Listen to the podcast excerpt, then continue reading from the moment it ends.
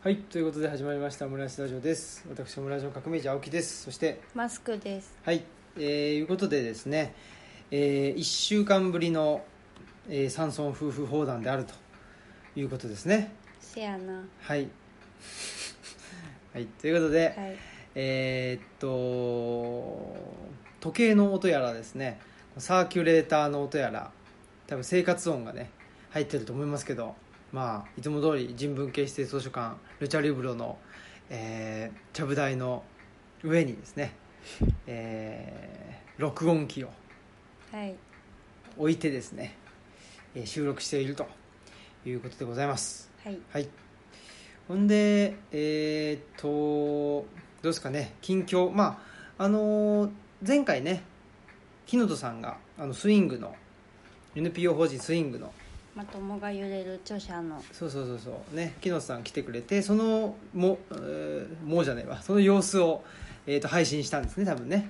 そうですね。はい。っていうのがあったということですけどね。まあいろいろとですね、まあ、先週から今週からですねいろいろあったと。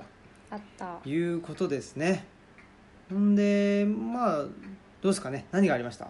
オンリーディングさんあそうね、うん、名古屋の素敵な本屋さん、オンリーディングさんではい。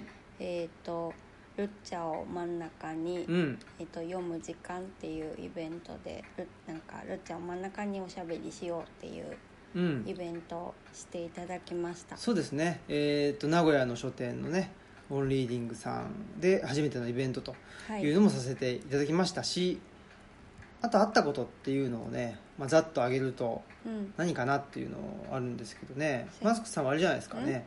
あのーえっ、と書庫書庫書庫書家書庫書庫か。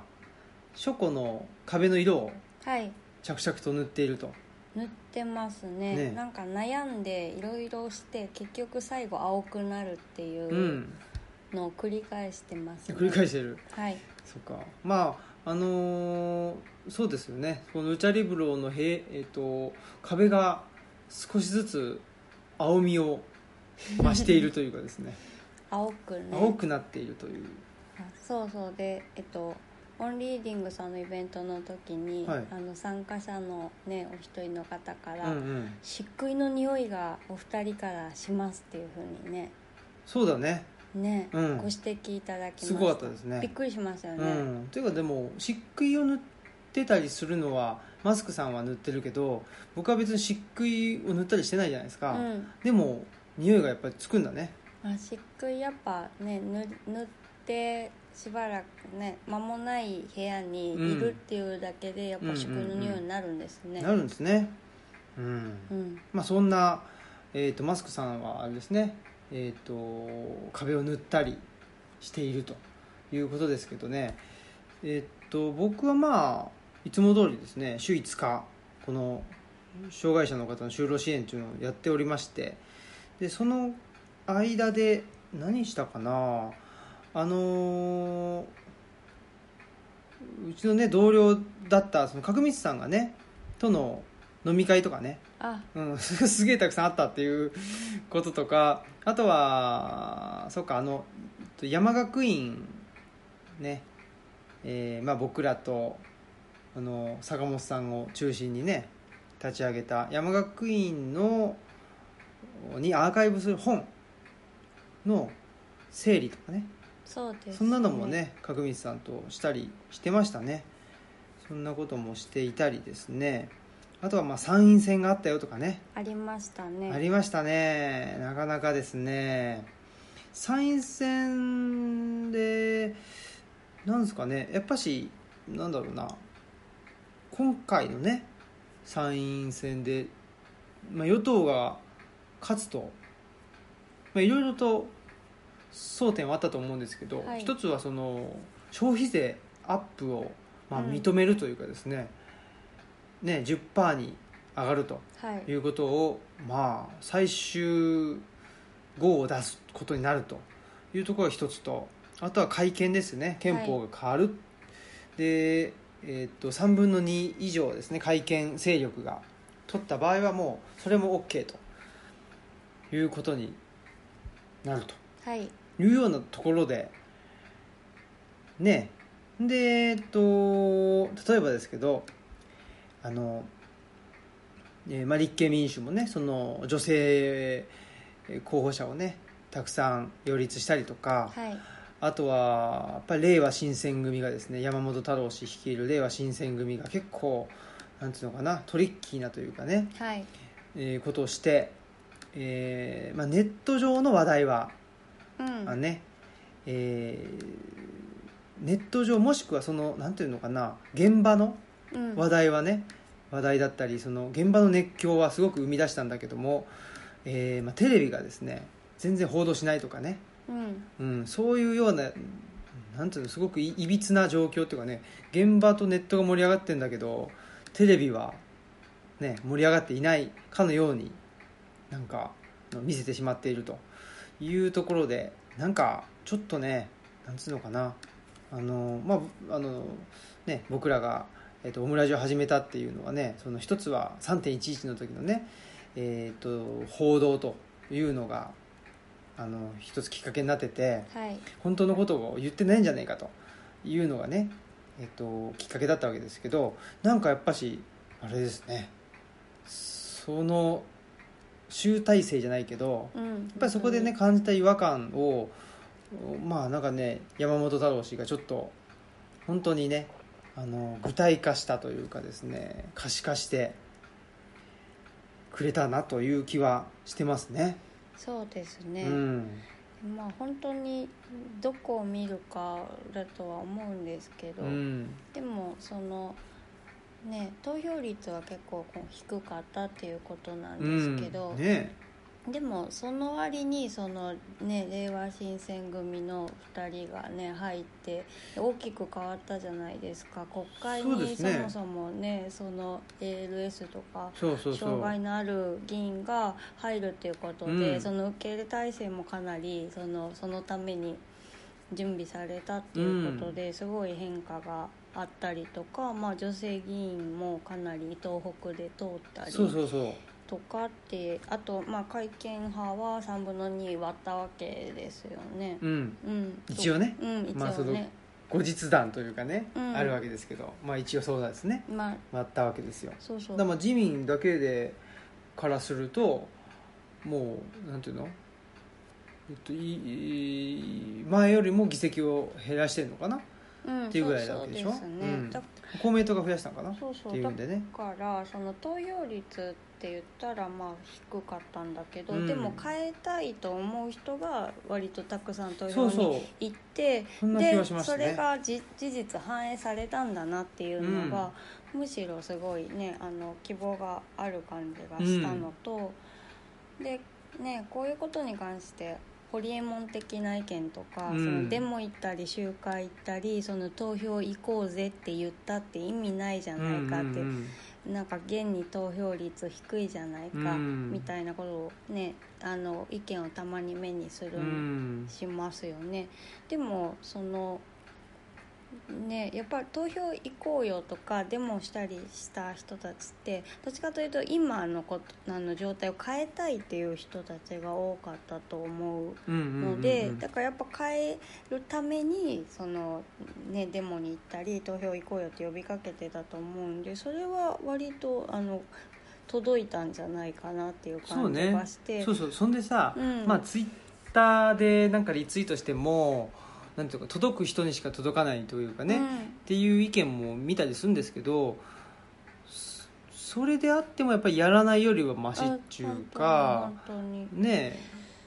と僕まあねこのねオムラジもほら半径5メートルの、ねうん。人に向けて喋ってるわけですけど、まあ、かといってね別にまあ何？やんないまあやんない方がマシとかやった方がいいとかっていうことでねあのそもそもやってるラジオではないんですけ当ど、うん。でもあまあやっぱりね、まあ、いわゆる今言ったそのホリエモン的あうん。発想っていうかね何なんだろうなっていうのはあって、まあ、すごく違和感があって、まあ、僕ホリエモンとかですねあの辺のあの界隈の人間は非常に、えー大好き。大嫌い。大好き。大嫌いっていうねこの花あの花びらを一枚一枚 あの取っていく感じで言うといつもねこの大嫌いの花びらをですね最後にむしってしまうというホリエモンへの気持ちがあるわけですけどそういうことでね。はい。あね。はい そういうことで何なのかよくわからないけど。あ。そうなんですよ。ああいうだからねそのなんかしても意味ないじゃんとかね。うん、そそれを言うことに何の意味があるんだろうって正直思いますし、あとそのねあのそういう話をオンリーディングさんのそのイベントの中でもちょっと録音してないけど、うん。そういう話をあの革命児さんがしてたのを覚えてるんですけど、まあその政治のその、ね、結果って選挙じゃないですよね。その、うん。結果じゃないですよね。選挙はあのそこからあのややらなきゃいけないことはたくさんあるわけで、うん。始まりなので、うん。ほら結果に出てるじゃないかっていうその考え方がちょっとそあのスタート地点が違うんじゃないかな、うん。あのうん。結果じゃないっていうかその勝負じゃないんですよね。あそうそうそう、うん選挙ってねだからそのねあの内田先生も前おっしゃってたけど、うん。橋本徹がその選挙であのダメだった時に都構想も間違ってたんだと思いますっていうふうに言ったんですけど、でも別にその選挙でどう判断されるかとそのその構想自体のその成否というか、うん。間違ってるか正しいかっていうのはあのイコールではないじゃないですか、うんうんうんでもちょっとそのホリエモン的にあのそんな選挙行こうって呼びかけたって意味ないとかそのんでも行ったって意味ないっていうね人たちはなんかちょっとそういうふうにね選挙はなんか勝負で。で、それに負けたんだからそれが結果だろうっていうふうに言ってるように聞こえるんだけど、うん。まああの選挙だけじゃなくてねもういろんなことをその勝負その勝ち負けとかね、うん。あのどっちが優れていてどっちが劣ってるとかね、うん。そういうもうなんていうのかねあのゲームみたいな。枠組みでうん。そうなんですよね、えー、全てをそういう、まあ、単純化うん。あーして、えー論じるということを、まあ、あのやり口にしてるんでね、そうですうんね、でも現実ってそうじゃないそうし、そうですね、うん。でやっぱりそので投票率の数字だけ上がる上げたくてみんな選挙行こうって呼びかけたわけでもないですよね。うんで何か変えたい部分があって例えばその生産性だけで語られる社会ってちょっと自分がもし怪我とかして働けなくなった時にすごい怖いなとか、そういう思いがあってそこを一つでもちょっと変えたいっていうのででちょっとそういう社会がしんどいなって思ったら選挙行こうよっていうふうに一つの表明として選挙に行くのはどうかなっていうふうに呼びかけたんじゃないかなと思うので、なんかねそのそういうふうに意味ないよって言ってどういう効果を狙ってるのかわからないけど。うんなんか着実に生きてる人にとっては全然そのそこの投票率が低かったっていうことよりも大事なことがあるしこれからもやっていけることは全然あるよねっていう感覚、うん、あのだから投票率というよりもその中身がね、はい今回は伴ってたということが伴ってたのではないかというのが、まあ、一つ結果選挙の結果をを見た時に思ったということが一つとあとはその選挙にね行きましょう。そのっていうのを結構あの我々、えーの身の回りでまあオンリーニングさんもねされてたしその本屋さんがね、結構そのキャンペーンをしてたっていうのがあったと思うんです、うん。で、まあ、僕らはねそれすごくあのいいことだなと思っててでそれ別にあの選挙に行こうというキャンペーンがいいというよりもそのなんとか自分の意思を表明しようっていうことの表れだと思うんですよ。その選挙に行こうっていうキャンペーンっていうのはね。でその自分の意思を表明するっていうことがまず一つあのなんていうのかな。なんかそのえーあんまりいいこととされてないっていう状況が結構ある。だからその空気空気読めっていう時ってあのあ今炭酸をコップに入れましたけどね。はい聞こえましたかね？手話っつってもね。ね。はい。さっきからねあのチョコを食ったり、えー炭酸飲んだりねいろいろとマスクさんがしてますけど。清涼感や。清浄感が出てるか分かんないけど。ね。そうそう。そういうことで空気読めっていうの時って大概空気読んで自分の意思をあの表しなさいよっていう意味ではなくて空気読んで黙ってなさいよっていう時に使われるんですよ。そうですね、うん。そう言われたら。うん余計なことをするな。余計そうそうそう。余計なことすんなっていう時に空気読めとかっつって言われるわけであって。でそういう意味でやっぱりねあの、まあ、投票活動っていうのはそのなんていうかな。自分の意思を表明すると。いうことの分かりやすい一つの形だと思うので。であのねその選挙に行こうなんてやったって意味ないとかいう人間はなんていうかやっぱりその人があの意思を表すことによってその人がなんていうかなあの生きる力であったりとかえっとなんていうかななんかその、うん、日々のね、えー生活の中での活力みたいなことが湧いてくるということを知らないというかですね。ああなるほど、うん意思を表明するなっていう人。うん。って、まあ僕の周りにもいるんですよ。はい。そういうね管そういう人って管理を人の意思を表明させないことだと思ってるんですよ、ああうん、だけどそれは違うと思っていて、うん。うん、そそういう管理の仕方をしていると人ってどんどんあの生きる力をなくしていくしやる気なくなっていくんですよね、うん。そうすると投票に行かなくなるんですよ。その選挙に、うん。あの選挙の話にするとね、はい。うん、そそれそれが投票率が下がってるってことだったわけですけど。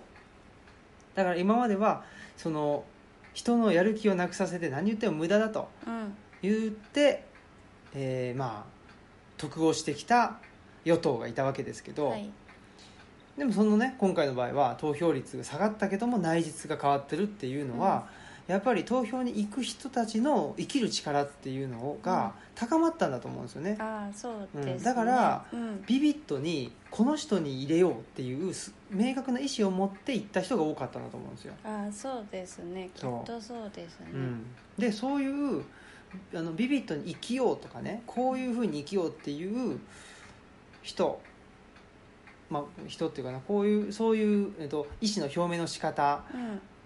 がどんどん高まればねあのいいなというふうに僕らは思ってるしえーそのために投票に行こうとか何しようっていうそういう運動はどんどん応援していいきたいなと思ってると。いうことなので別に、うん。その選挙がどうとか政治がどうとかとかそういうちっちゃい話じゃないんですよあね。あ。それはそうですうん。ねだからそのまあこの間のねあのオンリーディングさんのイベントでも本当にいろんな話が出て、うん。でまあ必ずしもねるっちゃんに関係あったのかなかったのかもうよくわかんない そうなんですよ。けどでもそれがかったうん、ね本、当に良かったなと思って。そうそうそうそう。でちょっとあの参加してくれた方がねなんかキーワードみたいなのを書いてくれてたんですけどうんうん。くら寿司のアプリうんわからないこと、ドメスティックなものが売れる傾向否定的意見の難しさ無縁マルシェ弾力ちょっと待ってください丁寧さいい人問題 B 級映画花椿中道体、受け入れる側手放すやりたくないことをやらないですね。はあいいですね。あのそうそうそう。まあねえっ、と、まあ、オンリーディングさんのイベントで出たキーワードをね今、うん。えっ、とピックアップしてくれた方があその場のね、人でいてってことですよね。そうですね。ツイッターにあそういうふうにか書いてくださってたので、ね。でもこれだけなんかこうね多岐にわたってでそのその必ずしも関係あるかどうか分からなくても自分が感じたことを、うん。その表明してくれてでそれをきっかけにいろんなお話ができたっていうのが、すごくなんか居心地が良かったうんうんうん。なっていうふうに、そうですね。あの、えっと、今回のイベントねそのオンリーディングさんでやったイベントっていつもと違ってていつもは、えっとまあ、僕がねわーって喋るとかそうとなんか聞かれてね喋るとかもしくは僕が人に聞くというイベントが多いんですけど今回はそうじゃなくてなんていうのかな、まあ、みんなでねしあの喋ってもらおうというかみんなで喋ろうよっていう感じだったんですね。でその中央に、まあ、僕らが出してるルチャリブロの機関誌のねとルッチャというのを置いたと。はい。いうことだったと思うので、まあ、あのルッチャを読んできてた人って全体で見たらどうだろう3分の1ぐらいかな。そんなもん。半分ぐらい3分の2ぐらい？あは読んでくれてたかな、はい。うんうんうん。でまあ3分の1の人は読んでなくって、でもなんだろうな、まあ、ルッチャそれ自体の話というよりもなんつうのかね。ルッチャ的なあそうそう。話になったんで。ね。えっとすごく良かったなと思っててでまあだから僕らがわーっと喋るというも、まあ、みんながねあの意見言ってくれたっていうのもすごく良かったし、うん。一つはやっぱそのオンリーディングさんっていうお店のやっぱ持つ力っていうのがあのオンリーディングさんでしかできないようなイベントになったなっていうのもあるし、そのねオンリーディングさんのテーブルの上にねこのルッチャが乗ったことによってえーあの空気感ってできたんだろうなというのは思ったので、うん。なんかすごくねまあおじさんばっかでしたけど お全員おじさんというね、まあ、オンリーディングさあのうん。んね以外というかね。そうそう、うん。そうですね。お腹弱そうな男性の方。胃が弱そうだったなみんな。えっとうん。ルッチャを好きな人 オムライスラジオ好きな人は、はい。こう繊細そうなねね。ちょっとハイリーセンシティブそううな、んなんか、人ですね、うん、男性が多いうんそれはほら東京は蔵前の HA ブックストアねでやったイベントの時も同じでしたけど。ね。うん。お腹弱い人からお手紙来たりしますもんね。いいですねやっぱね。我々はそういうねなんていうのかな。お腹弱い人の味方ですって感じ。ね私たちもお腹弱いんでね。そうそうそうそう。まあそんなことでですね。でオンリーディングさんね。まああのーちょっといつもの我々のイベントとは違ったよっていうのとしてしてはあのオムラジで録音しなかったでしょ、あそうです、んこれもねちょっと違っていて、はい。うん、だからまあ、うん。ちょっとどうでしたかね？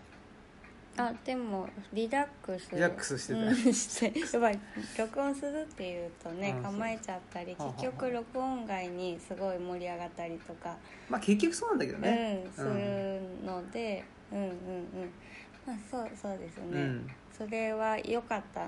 いいいい風に働いたんじゃないかなそうですね、ん。そうそう。それでね僕僕にとってもそれは実はちょっとあの変化をね、えーもたらしていてえっとやっぱり録音しててねでオムラジってなると自分が喋んなきゃいけないし、うん。回さなきゃいけないっていうことだったんですけどなんかそのねオンリーディングさんのイベントをきっかけにあ別になんか言葉になんていうの言葉にというかね論理的な言葉にならなくてもいいし別になんかその場でねその悩んだりとかねあの喋って途中であやっぱ違うわって言ってやめてもいいしっていうふうに思ったっていうのがね自分にとってはオンリーディングさんのイベントとしてですねすごくあのーなんていうのかな良かったなというか。うん。うんでしたね。そうですね、うん。すごいそうでもそういうふうに思えるようなちょっとこう安心感があったというか、ね、オンリーディングさんがやっぱり、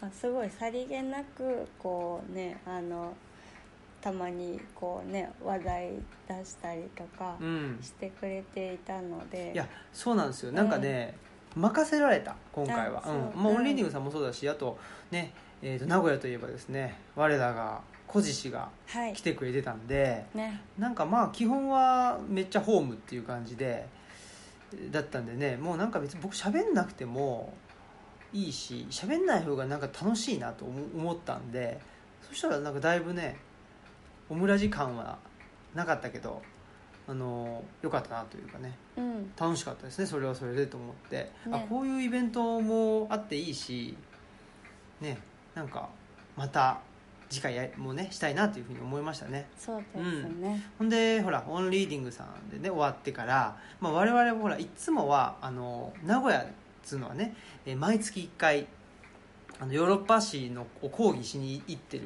わけですよ僕がね、はい。つんで、えーまあ、名古屋に行くタイミングでオンリーディングさんでイベントしたんですけど、えーその日はねなんか前日に集中豪雨があってでその、えー僕がヨーロッパ史を講義するカルチャーセンターのエレベーターが止まっちゃったもんで、はい。ね、なかったりしてね。でじゃあ昼間ねちょっと時間が空いたっつんでちょっとねなんか喫茶店とかねいい感じの喫茶店になんだっけ、えー、と伏見ですか？あそうですね。な、えー、と名古屋駅と栄駅のちょうど真ん中のね伏見をブラブラしたりしてはい。ねよかったですね。なんかねうん。楽しかった楽しかったですね,、ですねなんかね名古屋っつうとねあんまりいい思い出がなかったんですけど もうこなんか最近いいですね。大丈夫最近やるね名古屋ね、うん、やるねってね偉そうに、そう終わってからねオンリーディングさんとちょっと一人のお客さんと一緒に味噌煮込み、ね、あそうそうそう。食べたのもすごい美味しかった。美味しかった。あのーねほらオンリーディングさんとねもう一人のうん。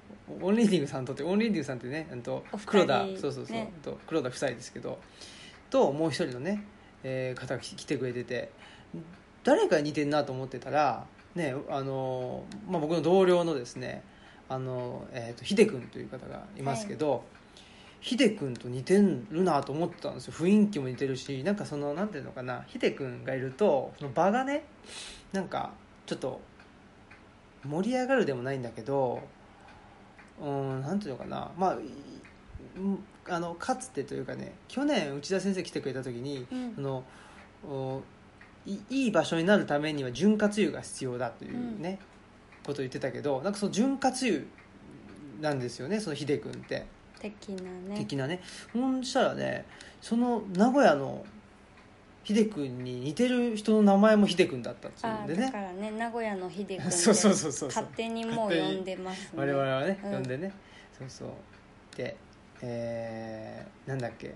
シャトレーゼをすげえ押してたからね。シャトレーゼ行きました、行きましたね我々もね。近所のシャトレーゼその後。確かにどこにでもある。だからどこにでもあるから舐めてたんですけどちょっとシャトレーゼかよっつって。うん。舐めてたけど美味しかっうんたっつうか、安いし、ね、安いしコンビニ価格に慣れてるとシャトレーゼ安いね。ねコンビニ、しかもそんなにねコンビニスイーツ美味しいかって言ったらそうそうでもない。いやそうだよね、うん。だったらケーキ屋さんのケーキがいいし。本当本当。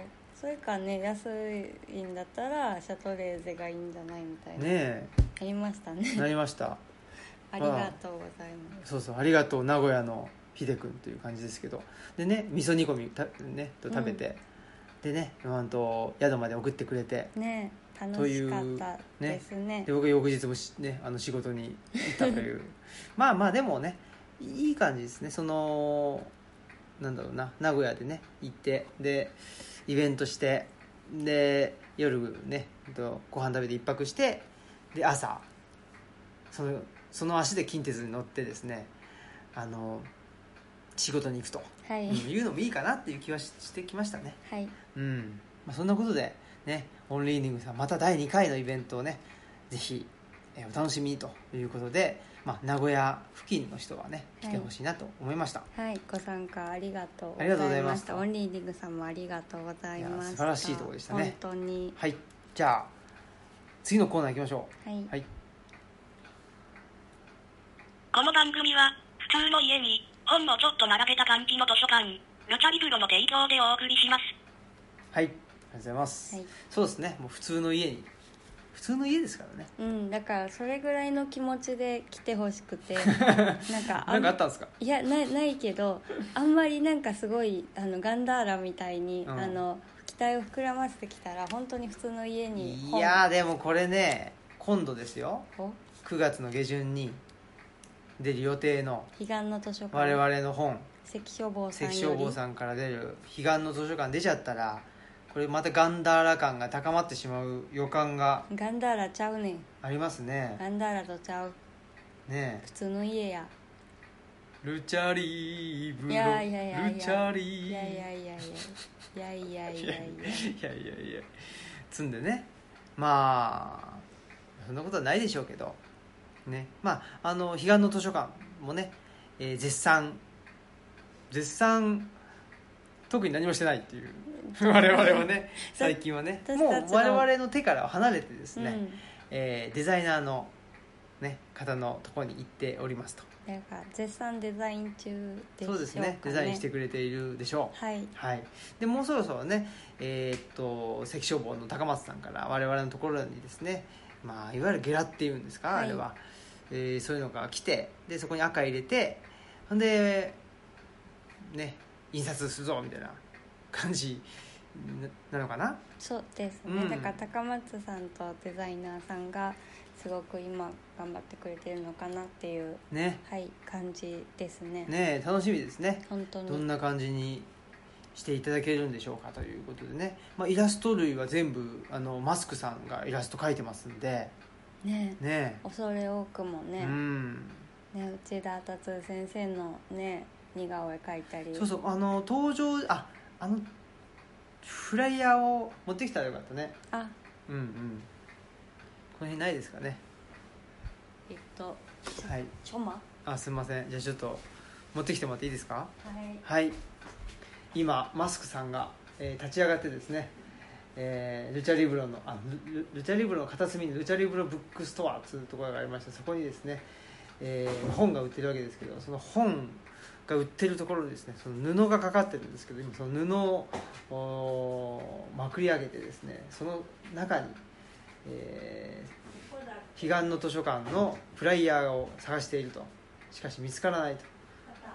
あありました。はい。カボス館長がそのですねルチャリブロブックストアのまあいろいろと雑貨やら本があの置いてあるところの上にドスンと乗っていると。うん館長にあるまじき。ねねあの人のために布団敷いてるわけじゃないんですけどね。え。ここほこりかぶんないために布かけてんのにね。はいということでこの彼岸の図書館ねフライヤーですね、えーがフライヤーっていうんですかこれ。何ですかチラシ？うんうん。一緒？の意味？うんうん。一緒かな。よく知らないんだけど、まあ、そういうことで、えーっと彼岸の図書館ね僕たちの移住の形という副題がついてます、まあ、とはいえ移住っていうのはね鍵括弧ついてますんでいわゆる移住じゃねえぞと。はい。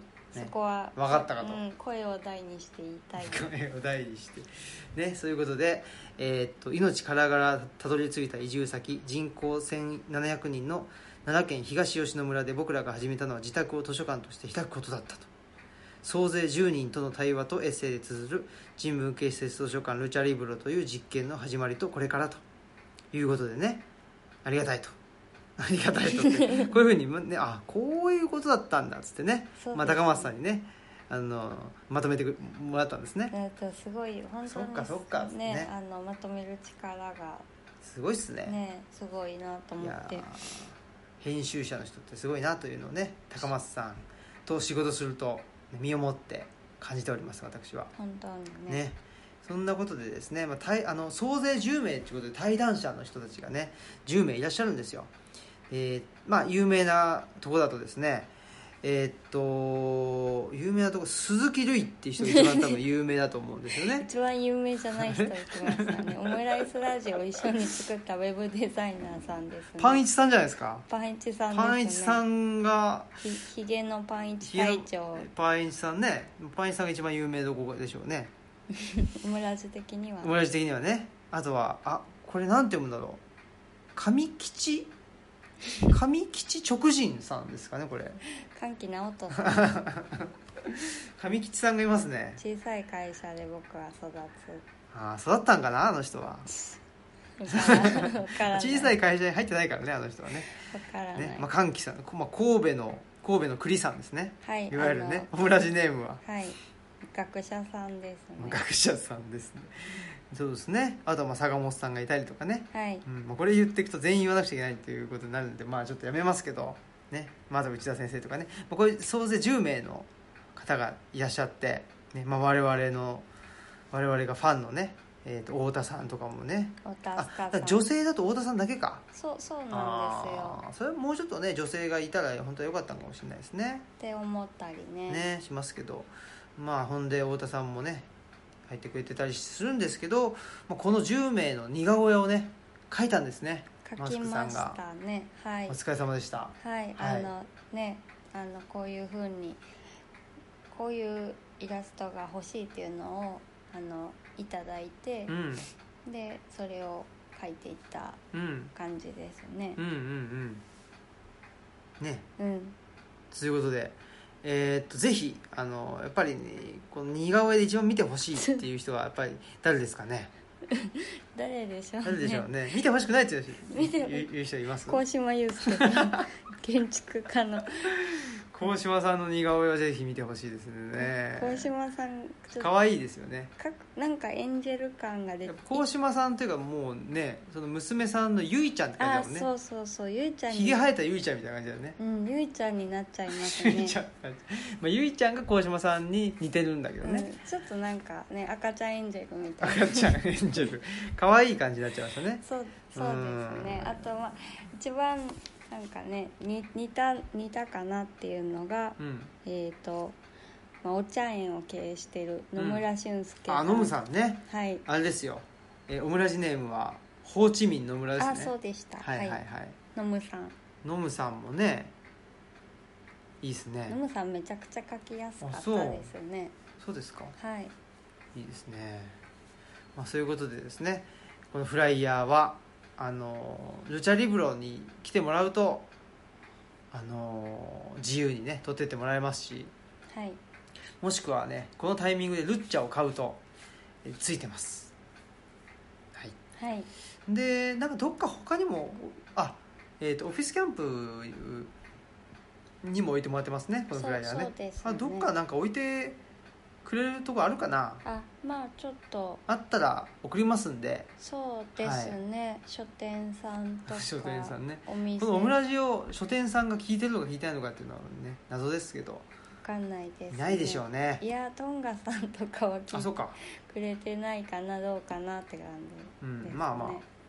まあフライヤーをお送りするのも辞さない所存ですんで我々は。はい。辞さないっていうか、そんなまあね、大ぜひ置いてくださいっていう感じですけど、はい。ね、まあ置いてもいいよっていう、ね、方がいたりしたら言ってください。っていうことですかね。はい。うん。えーっと、まあ、9月下旬発売と予定観光予定ということになってます。あそうですね。それこそスイングさんとかにも置いていただいたらいいんじゃないですか。あそうかもね、はい。確かにそうねせっかく木の戸さんもね来てお話しくださったそうですね。のではい、そんなことでちょっとき木本さんイベントの振り返りっていうのをはい。振り返りだけでうん終わってしまいますけどまあいいか。はい。しましょうね。はい。はい、あでもいいですよ。さっきあのジングル鳴らしたし。はい。はい。き木本さんのイベントはどうでしたか？あそうですね、はい。あの場ですでに私のまともが揺れてましたね。ああまともが揺れるっていう話というかまともが揺れるっていう木本さんが本を書いててね。はい。で、まあ、答えのない時代のまともについてとついてというかまともっていうテーマでお話ししたんですね。なんでまあ気になっている人はあの、えー、とオムラジを聞いてほしいんですけどはい。そのトークのトークイベントをしている最中にもうすでにまともが揺れていたということですね。はい。はいあのねスイングさんのその、ね、まあ、この時間にしちょっと帰るから出発するよっていうのがあったんですけれども、うん。時間イベントの時間が押していっててでちょっと懇親会間に合わないぞっていうのがすごい途中からハラハラしてきちゃって、うん。でもこう時間なんていいじゃないか盛り上がってるんだからっていう方なのか、うんいやでもさすがに懇親会うんうんを、まあまあ、楽しみにっていうか、うんそういう場もあるっていうふうに、まあ、思ってきてる方もいるからなっていうので、まあ、ちょっとどどっちなんだっていうことで。まあ思う中で、まあ、それ後々やっぱかちょっと自分でそれを分析してみたら、まあ、運営側はあんまりイベントを楽しい、うん、ものじゃないみたいなこうなんていうか自分が決めてる型みたいなものがうん。あって、まあ、それにちょっと裏打ちされているのかなっていうことにちょっと気づきましたね。ううん。ん、だからやっぱ木本さんすごいなって思います。木下さんすごいなと、まあその木下さんが言ってたことまあねなんかいくつもあるわけだけどそのケツの穴うん。ケツの穴を太陽にっていうね、はい。あの名フレーズがあるわけですけど、はい。まあちちっちゃいこと言ってんじゃないっていうことなんでしょそううでね。すねだからうん自分だからね時間のこととか気になっちゃってケツの穴タイトなのかなって。ケツの穴タイトなのかなと。ただほら、まあ、うん。木下さんも言ってたけど、そのねその自分が言ったことでやっぱ傷つく人がいるっていうだよねっていうことをね言ってたあじゃないですか。まあ、あのイベントの中で言ってたかな。ちょっとおっしゃっ忘れたけどうん言ってたかな。多分おっしゃってましたね、ねっていうのがあったんでだからやっぱそのねちっちゃいこと言ってんじゃないよっていうのでああ自分はちちっちゃい人間だなと言ってねやっぱし気づいてしまうという人もいるということもねあるんでしょうねやっぱね。まあでもやっぱね両方必要だとは、ううんん思うんですけど確かにでもやっぱ社会的にこうんねあの狭まってストライクゾーンが狭まっていってるっていうふうにおっしゃってたんですけど、それは本当にあのそう思うんでちょっとそっちに触れすぎないようにはしたいなってうんうんいうのは思いましたうん、うね。ん、なかなかね。まあその我々ほら彼岸の図書館っていうこともね言ってますんで彼岸っていうねことで言うとまあその志願がこの世で彼岸は、まあ、あの世というかねここではない場所ということですけどね、なのでまあ志願がどんどんと狭まってるということであれば、まあ、彼岸はどんどん広がっていった方がいいのかなという気もするし、まあ、でもね確かに懇親会やりますって言っちゃったもんでそ それ確かにね僕もあの僕もまたほほらその僕はどっちかというとそのケツの穴的にはあのタイトめじゃない人なんでまあいいじゃんみたいなことになっちゃうんでね。でもちょっとねそそればっかりでもねあの運営というのはなかなか難しいなということも思ったりしております。はい。はい。そんなことでね、まあ、木下さんのおイベントも無事終わりましてですね楽しかったなと思って。はい本当に、はい。ね。なんかあったかな？まあ木下さんのねがあのスイングさんご一行様としてですね来てくれて。はい、でもスイングの方っていうのは逆実はそんなに多くなかったんだけどおスイング周りの人とね一緒に来てくれたりしてね。あそうですね。ん京丹波町のね、えー、山崎さんとかもねね。来てくれたりとかしましたね。そうですね、うん。でもね本に出てくる XL さんとか沼田さんそうそうもねそうそう。職職員の沼田さんとかもね来てくださっ沼津さん最高ですね。てすごいいいですね。いいですね。はい、はい、そんなことで、うん。まあ、木下さんありがとうということで木下さんもねその図書館プロジェクトが進んでいるとね、えー図書館スイング図書館プロジェクトシルクかっこいいですね。あそうなんだっけ？スイング一部図書館計画だっけ？そうそなんだっけ？うそう。あシルクそうあそうですそううんです、スイング一部ライブラリー計画うん計画だから、う んライブラリーまあいいけどね。まあでもそういうこうねさすがっすね。言葉にするっていうのがすごいなんかねあの面白かったですね。すごいですよね。やっぱりだからでもやっぱりねなんつうんだろう。まあこれはマジの振り返りとして言うと、はい。やっぱ木本さんはこうそうだけどはい。そこにね乗っかるというかやっぱ追随しようとするしちゃいかんなっていうのは思っていて、はい。いかんっていうのは別になんていうの木下さんが良くないとかそういうことじゃなくて、うん。き木下さんから出ているものとしてああいうスイング的な、うん。ね、世界観が出てるわけであってやっぱそこをねやっぱめちゃくちゃ面白いんですけどあのあの面白さがいいなと思ってやろうとすると、ね、我々はちょっとやっぱ違くなっちゃうし、ね、我々の世界観から出てる、まあ、ルチャリブロとだったりオムラジだったりするっていうことなんだなっていうのをなんか改めてね思いましたね、うん、うん、あそこでね。もちろん。もちろん、と思いましたので、うん。まあ、我々はできることをね、えー細々とやるとそうですね、まあそれはもう本当にここはね私たちの色に、ね、嫌でもなっちゃうんで。そうなんだよね、うん。だからまあほら、えーっていうことを思った一方でやっぱりはい。自分は自分でですね、なんつうのかな。やっぱりどうしてもすごい真面目になっちゃうというねところあるじゃないですか、はい。はい。真面目だけが取り柄っていうところがあるんで、真面目一本でここまでやってきたとうん。いうねところがありますんでね。それがちょっとあれ。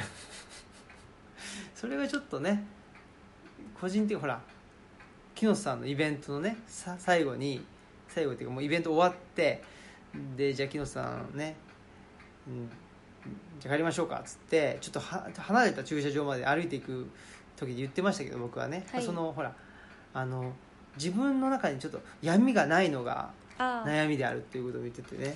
分かんないね。もしかしたら闇があるんだけどそこまでそれを見ようとしてないのかな？はうん発露の仕方の違い？あ、はあはなのかもしれない。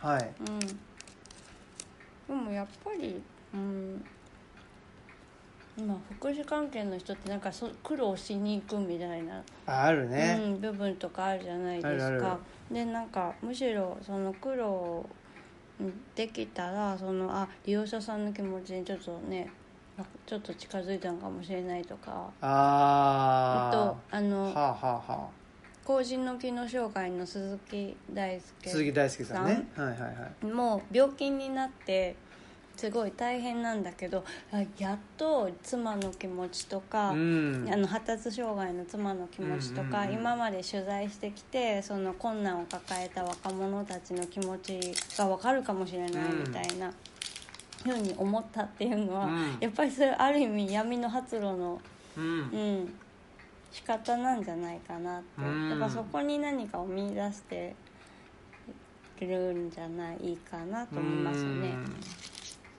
確かにね。まあでもその、うんうんうん、なんかね闇があっても例えばなんかそれを糧にね頑張れたりとかなんかすごいねその苦労したのを、うん、転じてなんかすごい成功したとかいう話もあるんで、まあ、その発露の一つとして適性としてそういう部分が出てきてるんじゃないかなって思ってます。あらすごい。分析が。でもそうかもしれないですね、うんうん、あなんつうのかね。闇闇イコールダウナーとかね、あうん、暗いっていうわけじゃないかもしれなないいね。ですねう、ん。そうかそうか、まあます。、闇って言っちゃうとなんかねそういうなんつうのダークネスみたいなうんうんうん。感じじゃないですか。まあ引っかかりだけどとかうんね、わかんないけど、うん。うん。ちょっと違うんでしょうね多分ね、うんまあだだからね、うん。そのねその特徴というかね、うんうん。まあだからそれがいい風にね出てくるかちょっと本人的には苦しい形で出てくるかうんうん。うん、何によるのかなとか、まあね、うん。いやだからほら僕もですねもしかしたら六本木ヒルズには？住むみたいなうん。住みたいなとか、まあ、もうどうなんだろう。もしかしたら中学生ぐらいの時に一瞬思ったことがあったかもしれないけどうん。とかね。なんかほらなんうの自分の身の丈に合わないものを求めるっていうことは、まあ、六本木ヒルズじゃなくてもあるわけですよ。はいわかる。うんあるね。ね。だけども結局は自分の身の丈に合わないというかですね。なんかうまくいかないなっていう本気になれないとかね。あうん。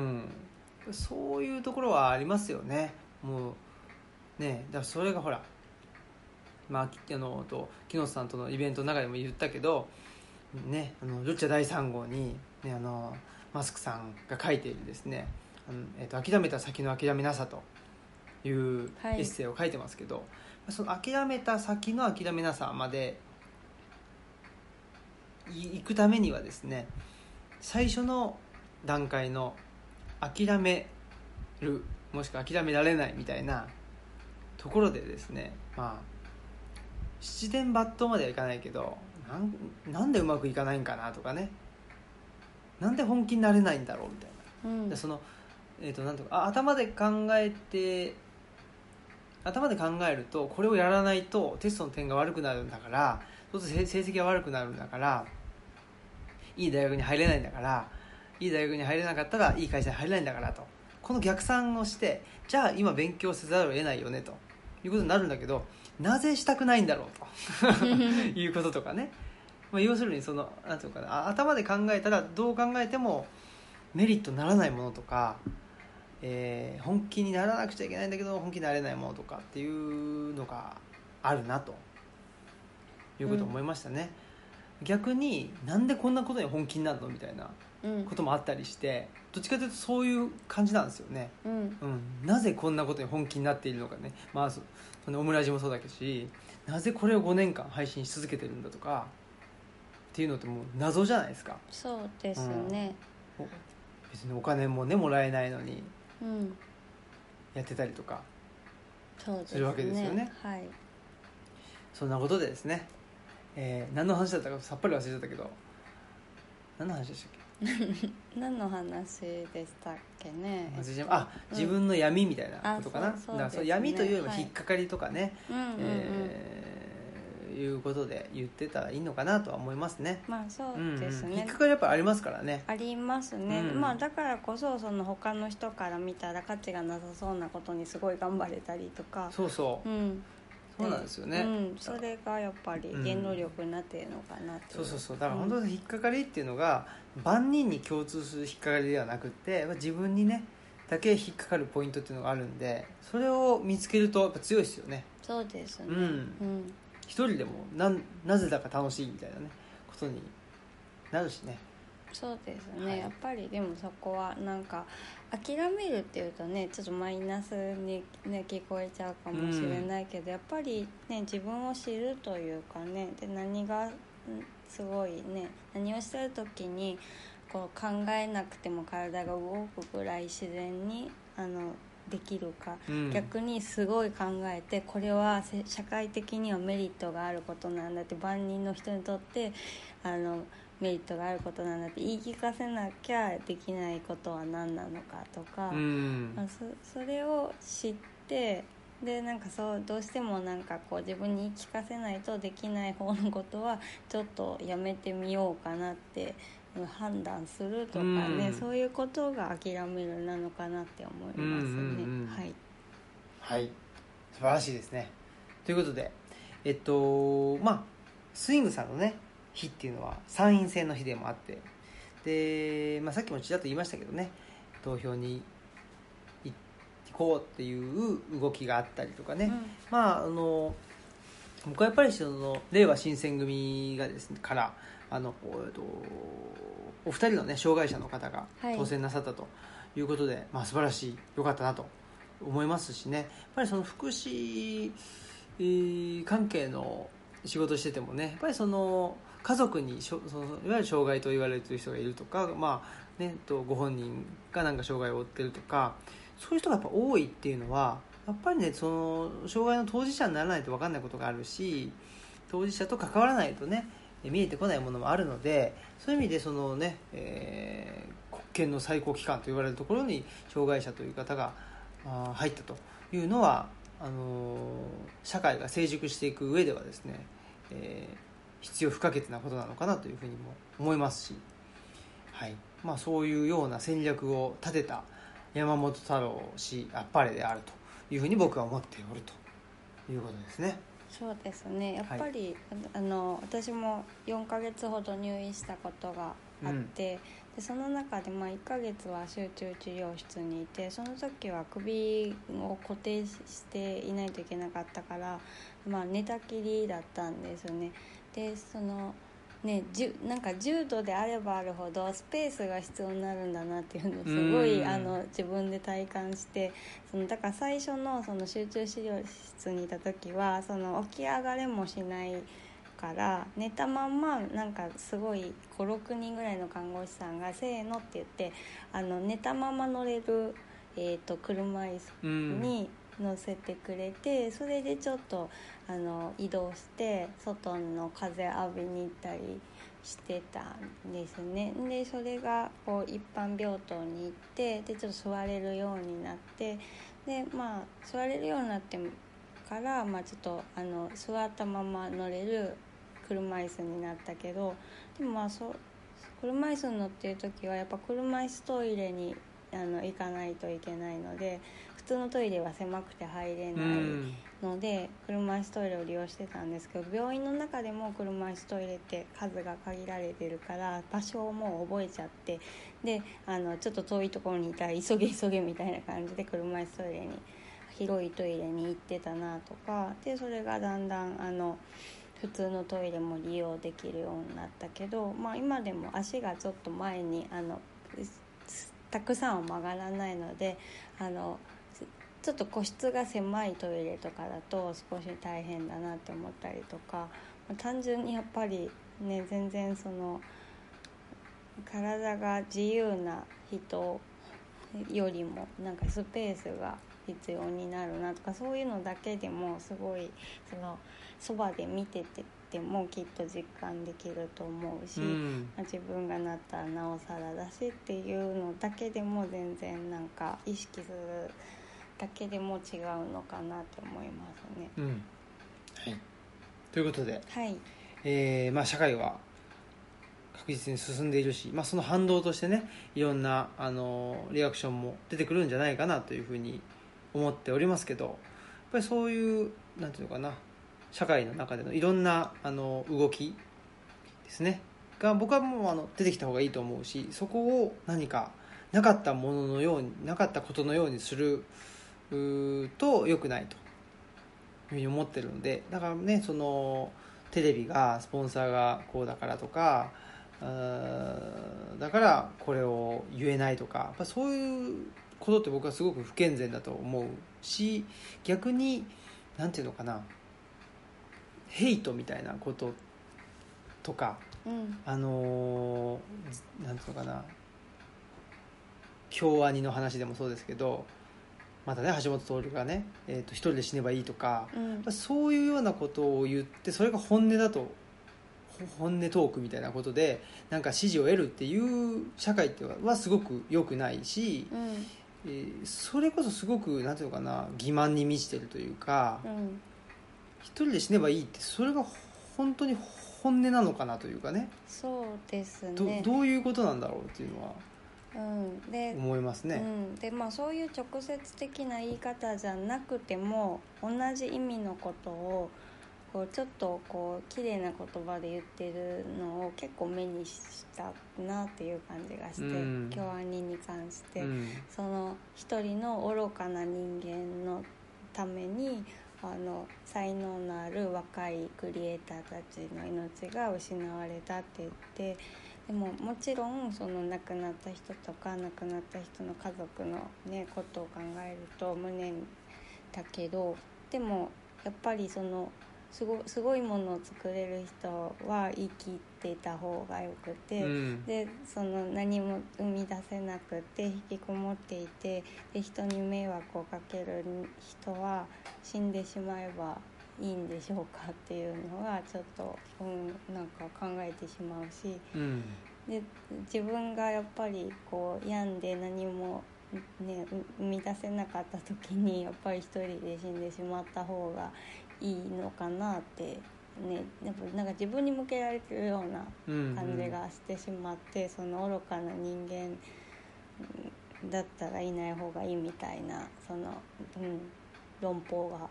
うんでもそれは誰しもやっぱりそうなっちゃう可能性ってある。そうそうそうそう、うん。結局ねその障害者の人があのえーえっとねお二人ねその議員さんになったっていうことの意味っていうのはやっぱり最終的にはそこだと思うんですよね。結局その人っていうのはあまあ、いついわゆる障害者というふうにね、うん。言われてしまうかもわからないしえっとなんていうのかなうんといつ自分のパフォーマンスが発揮できなくなるかっていうのはわからないわけですよね、うん。急にその周りの人に無視され始めたらそれだけでもすごくね萎縮してしまって今までのあのパフォーマンスができなくなるというふうに思うんです。よパフォーマンスというかね、今までのせいそう生活すら送れなくなると思うし、えーガラッと変わっていくと思うんですよね、うん。それぐらいなんていうのかね、えーのことでガラッとですねえー自分の周囲は変わるし自分自身も変わっていくと思うんですよね。なのであのやっぱりなんていうかな生産性であるとかうーんと一種の先民思想じゃないけど能力がある人がいなくなっあの亡くなってしまって能力がないかったやつは死ねばよかったのにとかね。うん。そういうことっていうのはもうやっぱ自分にも返ってくるし自分に返ってきてっていうのを回り回っていくとやっぱり社会自体に返っていくっていうふうに思うので、そうするとやっぱり生きにくいっすよねっていう単純にね。そううですよね、ん、なんでそんな社会で生きていかなきゃいけないんだろうかというふうに思うので、まあ、そういう意味でですね、えー思ったということですね。そうですね。はい、はい。はい、じゃあ、えー、ともう時間なのでエンディングいきましょはい、う。はい。はい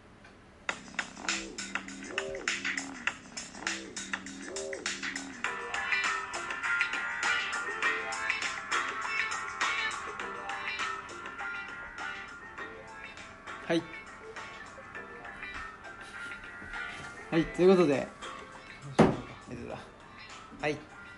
えっ、とということでね。あのオンリーディングさんに、えーエンディングの曲が大きくてね。エンディングの時のあれが聞聞こえなかったのではないかと。